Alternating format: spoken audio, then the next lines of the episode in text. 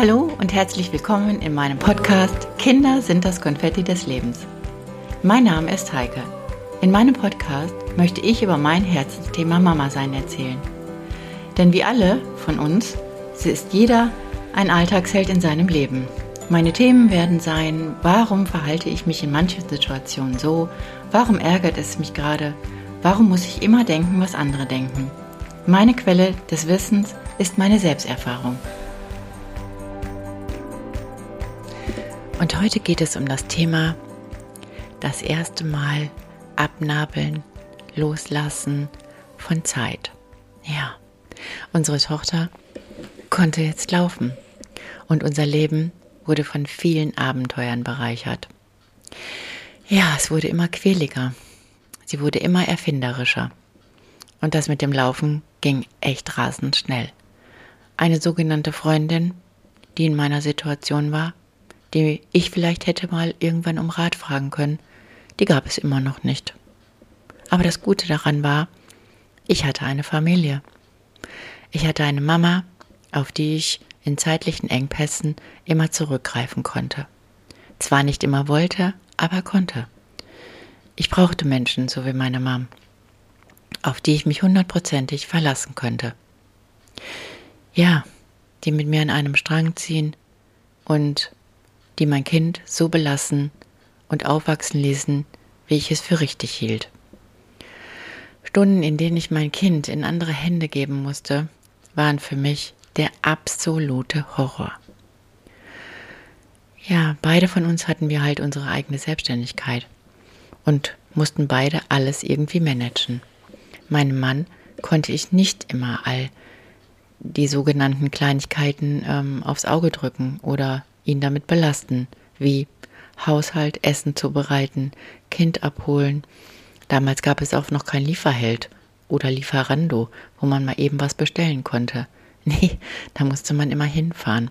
Also musste alles immer perfekt laufen. Und trotzdem fühlte ich mich oft so oft alleine, weil diese Diskussionen, die wir abends wegen dieser Zeitaufteilung besprochen, besprechen wollten, nicht wirklich zu etwas Greifbarem führten.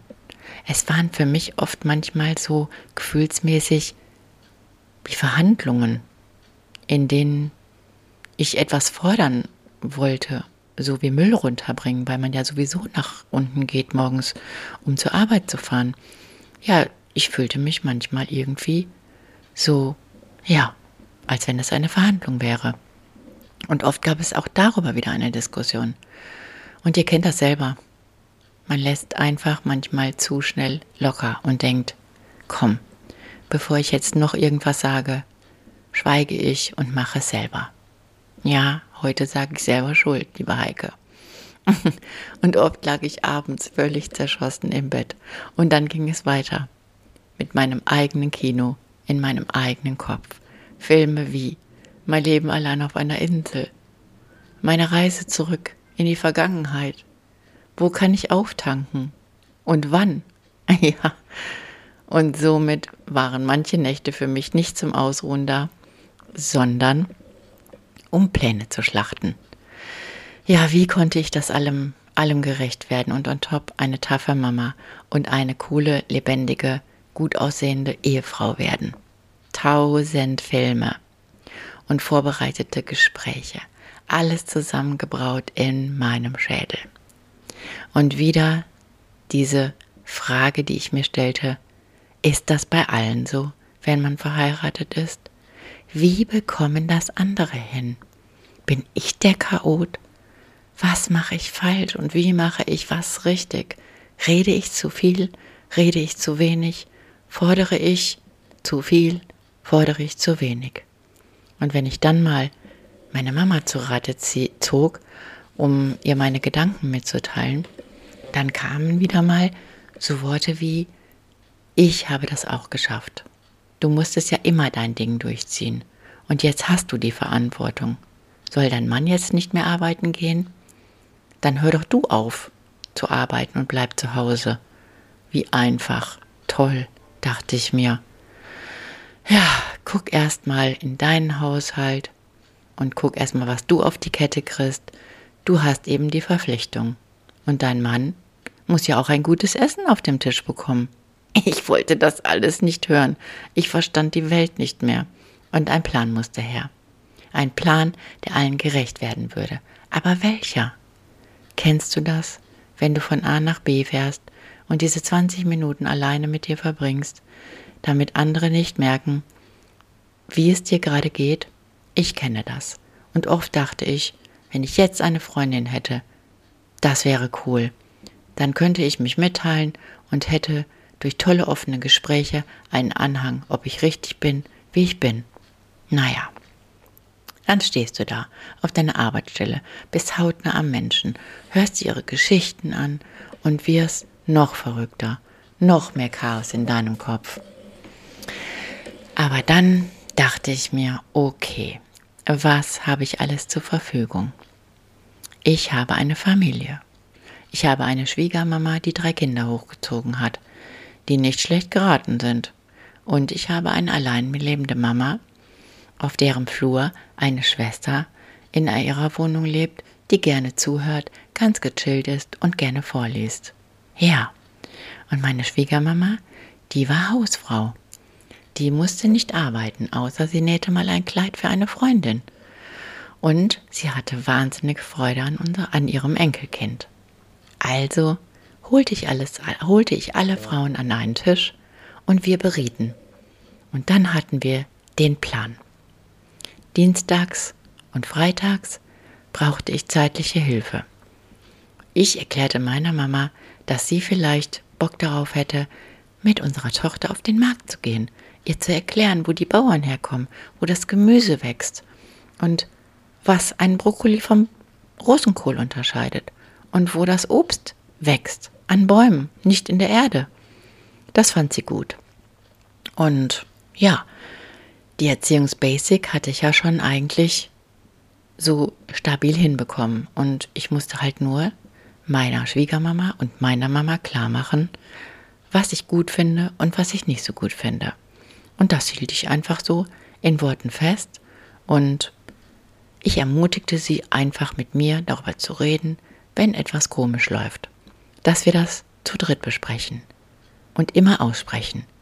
Ja, denn schließlich sind sie ja selber Mütter gewesen, die ihr eigenes Ding durchgelebt hatten.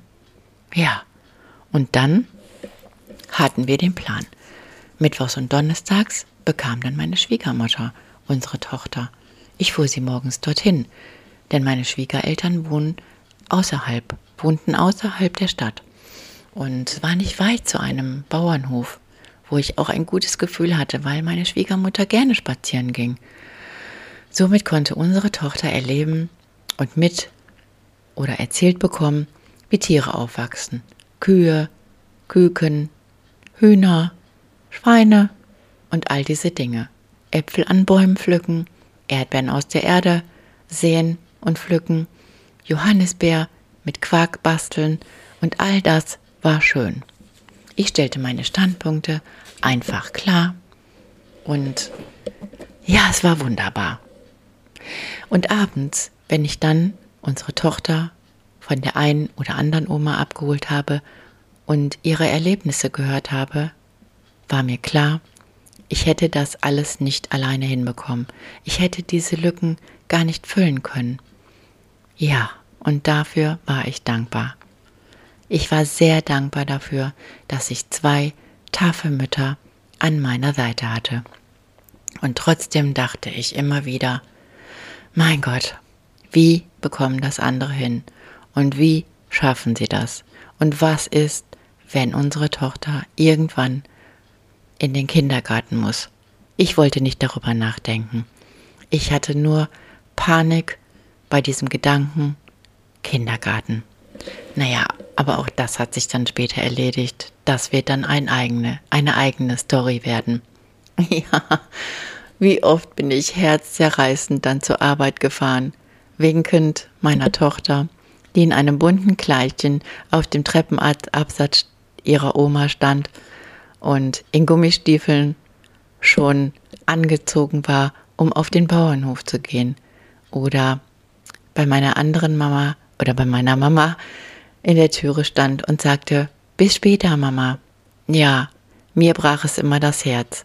Aber eigentlich, wenn ich abends diese Erlebnisse gehört hatte, wusste ich, dass es ihr gut ging. Und manchmal fiel es mir wahnsinnig schwer, dass ich dachte, vielleicht wäre es besser, ich wäre nur Hausfrau und könnte all diese Dinge mit meinem Kind erleben. Denn Zeit fliegt. Heute kann ich das sagen. Ich denke, dass ihr auch alle diese Geschichten oder Situationen mit diesem Loslassen der Zeit habt und Loslassen und Abnabeln von euren Kindern. Ja, wir haben vielleicht alle einen Job und sind nicht nur Hausfrau. Ich weiß, wir sind Alltagshelden, aber wenn wir Mamas werden, glaubt mir, ihr kennt das selber, dann werden wir zum Manager eines Familienunternehmens. Und wichtig ist einfach, dass jeder von euch in der Familie entspannt bleibt. Und wenn auch ihr eine nette Schwiegermutter habt oder eine Mama an eurer Seite, dann wisst ihr selber, wie schön es ist, was die Omas den Kindern mitgeben.